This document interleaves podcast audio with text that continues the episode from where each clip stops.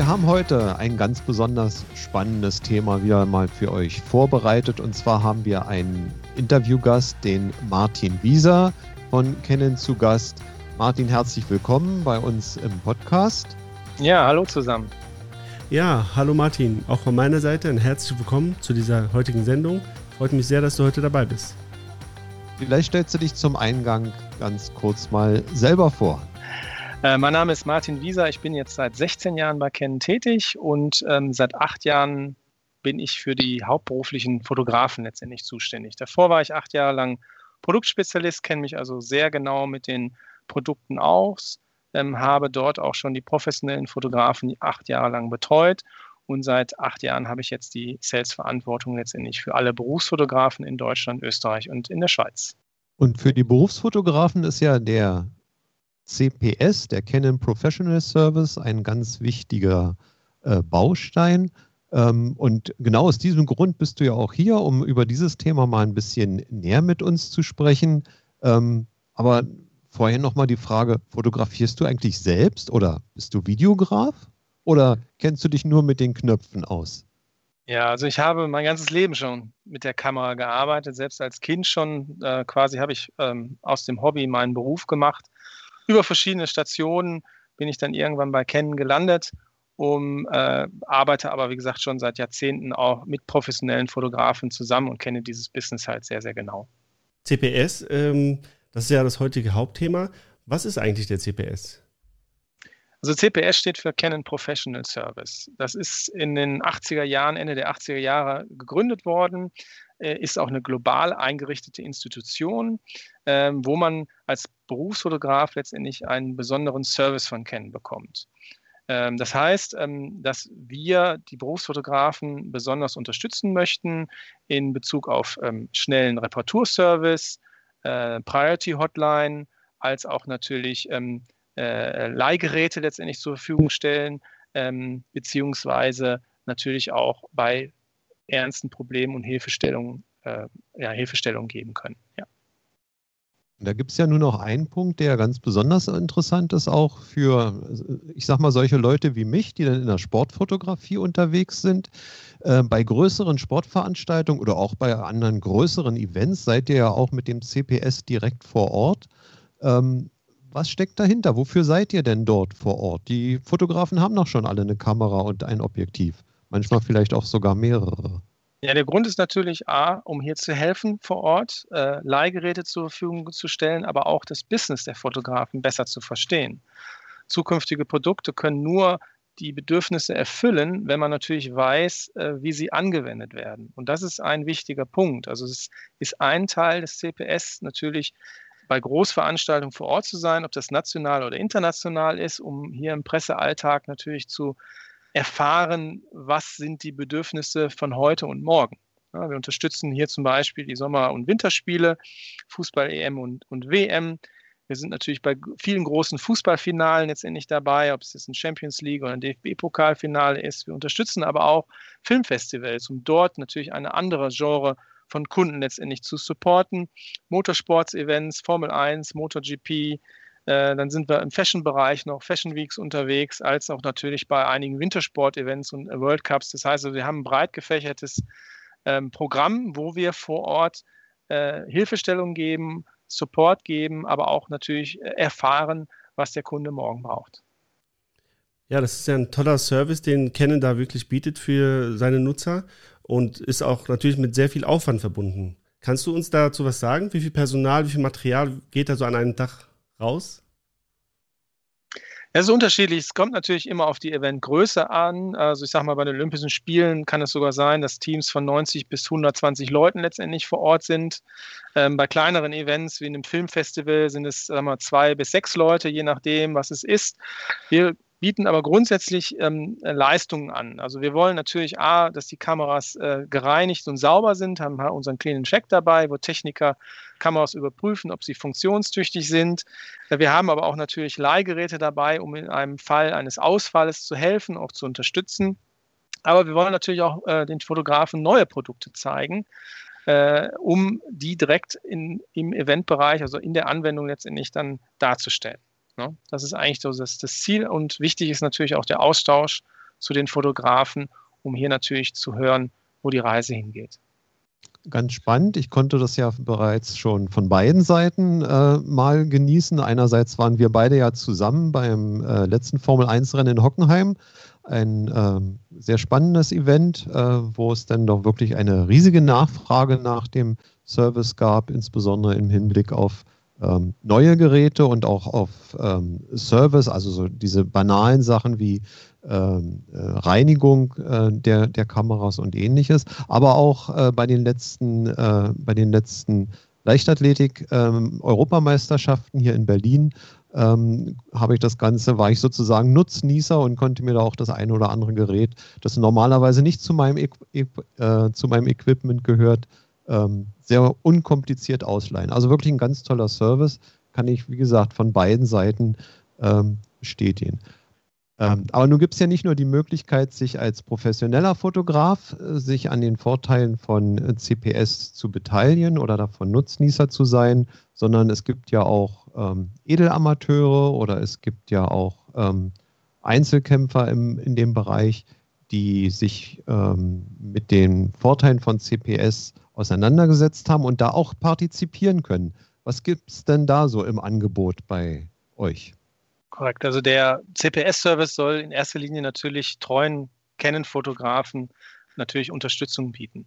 Und das sind natürlich äh, nicht nur Profis, sondern auch natürlich ähm, Endkunden, die das als Hobby betreiben, geben heute natürlich auch sehr, sehr viel Geld für Kameraequipment aus. Und wir wollen natürlich auch viele von diesen Vorteilen diesen Kunden zur Verfügung stellen. Deswegen haben wir ein Programm aufgebaut, wo man äh, bereits ohne Equipment sich registrieren kann, aber über die Anzahl der Geräte, das ist so ein Punktesystem, was dahinter steht, kann man sich dann die zusätzlichen Serviceleistungen quasi dazu äh, erreichen. Ja. Es gibt ja verschiedene Leistungen, die er dann anbietet. Das eine ist ja so der sogenannte CPS Priority äh, Support. Dann gibt es die schnelle Reparatur- und Leihgeräte ähm, und äh, die Möglichkeit an exklusiven Veranstaltungen ähm, teilzunehmen. Kannst du uns dazu so ein bisschen was sagen? Also was konkret ist denn jetzt der große Vorteil, wenn ich denn mich bei CPS angemeldet habe? Ja, also die Möglichkeiten, die der CPS zur Verfügung stellt, das ist einmal natürlich der telefonische Priority Support. Das heißt, es gibt eine spezielle Hotline, wo man als registriertes Mitglied natürlich sofort an die Experten rankommt, äh, sehr qualifizierte Leute hat und natürlich auch eine hohe Verfügbarkeit dieser Hotline hat. Ähm, man kann äh, schnelle Reparaturabwicklung bekommen. Das heißt, je nach Level, was wir haben, ähm, äh, Reparaturzeit zwischen fünf und zwei Tagen letztendlich bekommen. Ähm, ab einem gewissen Level gibt es auch die Möglichkeit, kostenlose Leihgeräte letztendlich zu bekommen, um den Austausch letztendlich ähm, ähm, kleiner zu halten. Ähm, man kann auf die sogenannten Wartungs- und Reinigungspakete bekommt man Rabatt. Äh, man kann äh, bei den weltweiten supporteten Veranstaltungen letztendlich dann als Mitglied teilnehmen. Ähm, als auch gibt es äh, eine Sensorreinigung pro Jahr gratis. Äh, und der Versand, halt der Rückversand, der ist immer kostenfrei. Das heißt, der Kunde übernimmt nur den Versand in Richtung Kennen und der Rückversand ist dann, äh, wird nicht berechnet. Ähm, zusätzlich haben wir viele Events, ähm, die wir im Jahr, äh, die im Jahr stattfinden. Und es gibt teilweise auch hier Priority-Zugänge, das heißt CPS-Mitglieder einen priorisierten Zugang zu diesem Event bekommen. Ähm, dann gibt es exklusive Sonderangebote, ähm, Promotions, die wir halt für die CPS-Mitglieder haben. Äh, wir hatten letztens eine Aktion ähm, bei den neuen Kameras EOS R5 oder EOS R6. Die diese gekauft haben, haben dann durch äh, als CPS-Mitglied den Vorteil bekommen, einen kostenlosen ähm, RF-EF-Adapter äh, dabei zu bekommen. Ja, es, äh, und äh, die Mitgliedschaft ist, ist kostenfrei. Ähm, Martin, wie registriert man sich am besten oder am schnellsten für diesen Service? Gibt es eine spezielle Adresse? Ja, das geht auf der Canon Homepage. Also man kann unter www.canon.de äh, sich oben im Bereich der Leiste auf äh, CPS Professional Service ähm, anklicken oder der Shortcut ist einfach www.canon.de slash CPS.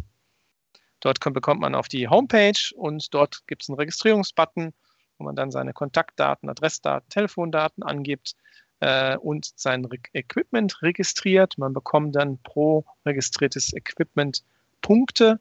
Je nach Punkteanzahl komme ich dann in die verschiedenen Mitgliederlevels rein. Also bei, es gibt das äh, Einsteigerlevel Rot, da braucht man, wie gesagt, kein Equipment für.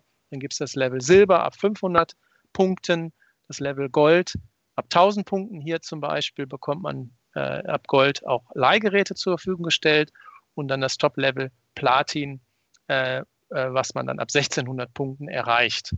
Also Platin äh, verändert sich gegenüber Gold so, dass man statt drei Werktage Reparaturzeit zwei Werktage Reparaturzeit hat und bei den Silberkunden gibt es fünf Tage ähm, Schnellreparatur. Und die Geräte müssen dazu immer nach willig eingesandt werden? Nein, also wir haben ein Netzwerk ähm, aus verschiedenen Werkstätten in ganz Europa, ähm, äh, wir haben einmal die eigenen Canon Service Center, wie das zum Beispiel in Willig, was du genannt hattest. Es gibt aber auch Vertragswertstätten, die auf, auf ähm, Factory-Niveau arbeiten, also auf dem gleichen Qualitätslevel wie das ähm, Service Center von Canon. Ähm, wir haben dort äh, auf der CPS-Seite ähm, eine Adressenübersicht, das ist eine Landkarte, da gibt man einfach seine Stadt ein und das äh, nächste Service Center wird dann dort angegeben. Eine Geschichte möchte ich noch ergänzen. Ähm, bei Autos kennt man das. Es gibt ja ähm, verschiedene ähm, Wartungspakete, wo man sein Auto überprüfen lassen kann, dass es natürlich auch richtig fährt und arbeitet. Wir haben sowas ähnliches. Also wir haben auch sogenannte Wartungspakete, wo der Kunde seine Kamera überprüfen und checken lassen kann und wo die Kamera dann wirklich auf Herz und Nieren geprüft wird, sodass der professionelle Fotograf sich vielleicht vor einem großen Event auch sicherstellen kann, dass sein Equipment innerhalb der Herstellervorgaben ähm, arbeitet. Da gibt es halt verschiedene äh, Wertungspakete, die man auf unserer Homepage einsehen kann. Und da ist, glaube ich, auch für jeden Geldbeutel was dabei. Also ich bin mir sicher, ihr, ihr, müsst eure Webseite jetzt verstärken, weil es gibt nach unserem Gespräch ja wirklich bestimmt nochmal einen Riesenran auf diese wirklich besonderen Dienstleistungen. Ich finde das ganz großartig, was der Fotograf, der Kunde bei Canon dann nochmal an zusätzlichen Dienstleistungen ähm, zu den ganzen Kameras und zu dem ganzen fotografischen und videografischen Equipment on top, ja, wenn man so will, zusätzlich, ich hätte jetzt fast gesagt kostenlos, das ist es sicherlich nicht, aber als zusätzliche Dienstleistung äh, mitbekommt, wenn er diese Geräte kauft. Ja, Martin, das waren wirklich sehr interessante Hintergrundinformationen. Wir möchten uns bei dir ganz herzlich bedanken. Ähm, spannend, dir zuzuhören und man sieht sich bestimmt bei der einen oder anderen Veranstaltung mal wieder direkt vor Ort, entweder in der Funktion als von unserer Seite als Trainer oder von deiner, von meiner Funktion als Sportfotograf. Vielen Dank auch von meiner Seite für diese kurze und knackige Übersicht der Leistung des CPS. Freut mich sehr, dass du heute dabei warst, Martin. Ja, vielen Dank, dass ich dabei sein durfte. Danke euch. Prima. Tschüss und bye bye. Alles Gute. Ja.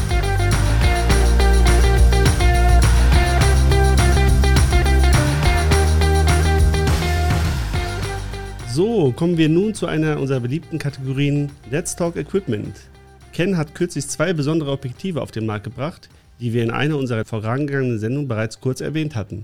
Das RF 600 mm und das 800 mm. Beide verfügen über eine feste Blende 11. Allein das ist ja schon etwas Bemerkenswertes. Aber dazu kommt noch eine Reihe von weiteren Besonderheiten. Konntest du die beiden Objektive schon mal einsetzen, Olaf? Ja klar, zwar nicht bei den Abendspielen der Fußball-Bundesliga, aber es gab zahlreiche Gelegenheiten, diese Neuerung einmal auszuprobieren. Aber schauen wir zunächst einmal auf die technischen Daten der beiden Objektive. Dann wird schnell deutlich, für welchen Einsatzzweck sie gebaut worden sind. Denn beiden Objektiven stand man anfangs mit einer gewissen Skepsis gegenüber. Und zwar genau aus dem Grund, den du eingangs genannt hast. Sie verfügen lediglich über eine feste Blendeneinstellung und zwar Blende 11. Und trotz der relativ kleinen Blendenöffnung erhalten die aufgenommenen Bilder ein schönes Bouquet und eine sehenswerte Freistellung. Also Freistellung heißt die, die Lösung des fokussierten Motivs vom Bildhintergrund.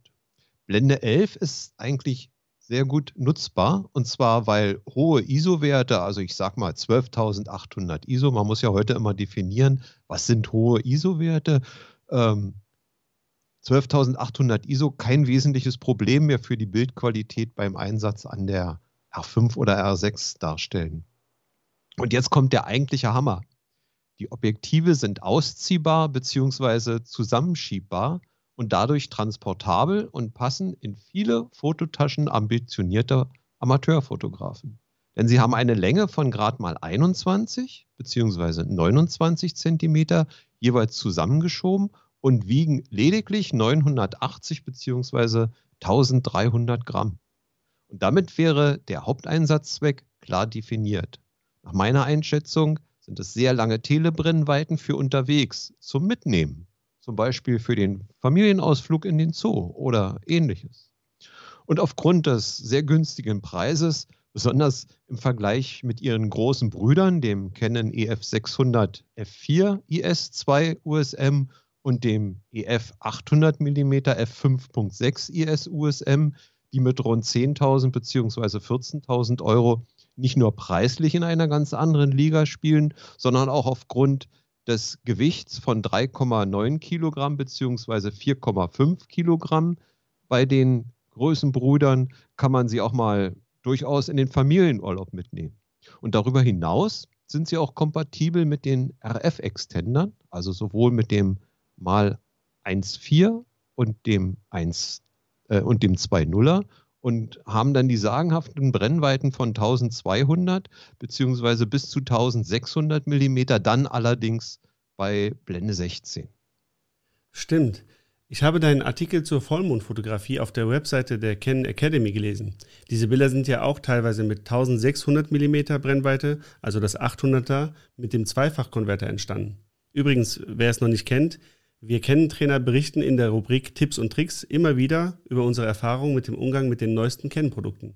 Wer die Bilder sehen und den Bericht von Olaf lesen möchte, sollte mal dort vorbeischauen. Auf www.academy.canon.de unter der Rubrik Leitfäden und dort unter Tipps und Tricks.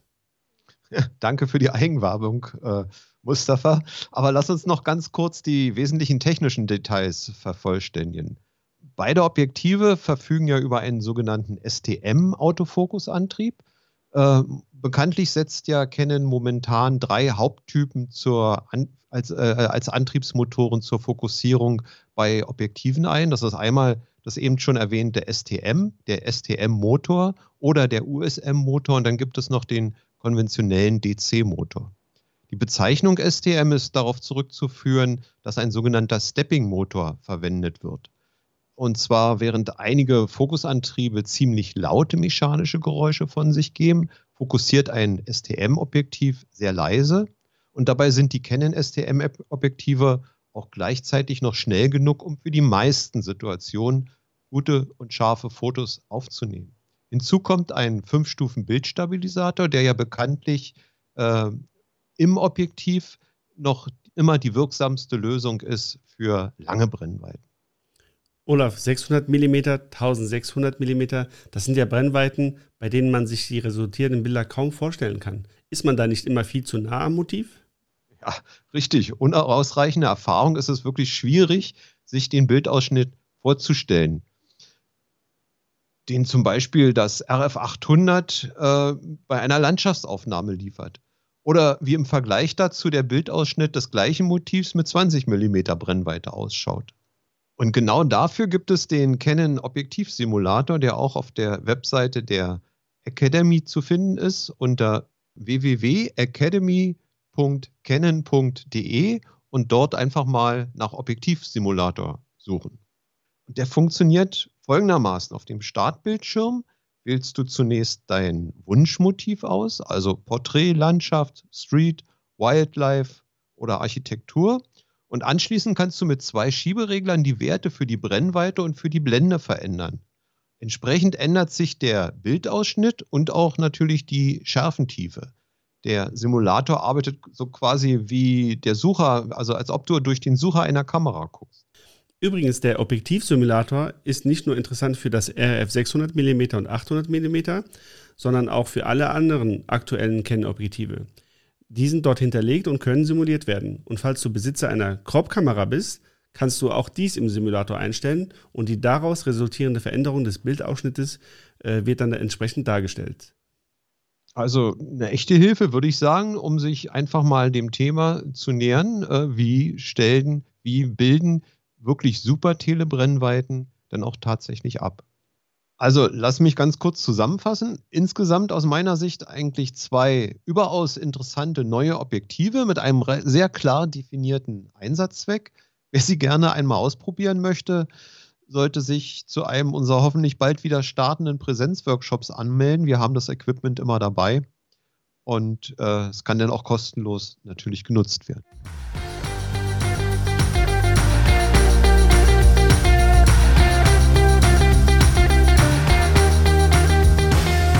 So, das war es dann wieder mit unserem Podcast für heute.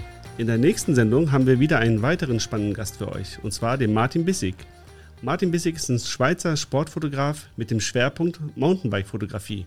Er hat eine sehr interessante Vita. Aber davon mehr im nächsten Podcast. Der wird wieder erscheinen am 16. des nächsten Monats. Für Fragen und Anregungen könnt ihr wie immer unsere E-Mail-Adresse podcast at canon-academy.de nutzen. Bis dahin, bleibt kreativ. Ja, tschüss und bye bye. Aber äh, halt, einen habe ich noch, einen habe ich noch. Beziehungsweise zwei, und zwar zwei Online-Workshops. Wem zu Hause die Decke auf den Kopf fallen sollte, der kann gerne einen unserer Online-Foto-Workshops besuchen. Und ich habe da einfach mal zwei passende Themen zu unserem heutigen Podcast rausgesucht. Einmal am 20. Februar könnt ihr mit unserem lieben Kollegen Daniel Bollmann alles zum Canon R-System einfach und verständlich erfahren. Und ein bisschen Eigenwerbung muss auch sein. Mustafa und ich führen euch in dem lockeren Let's Talk-Format am 24. Februar durch das Thema Livestreaming mit der EOS. Das war's dann aber auch.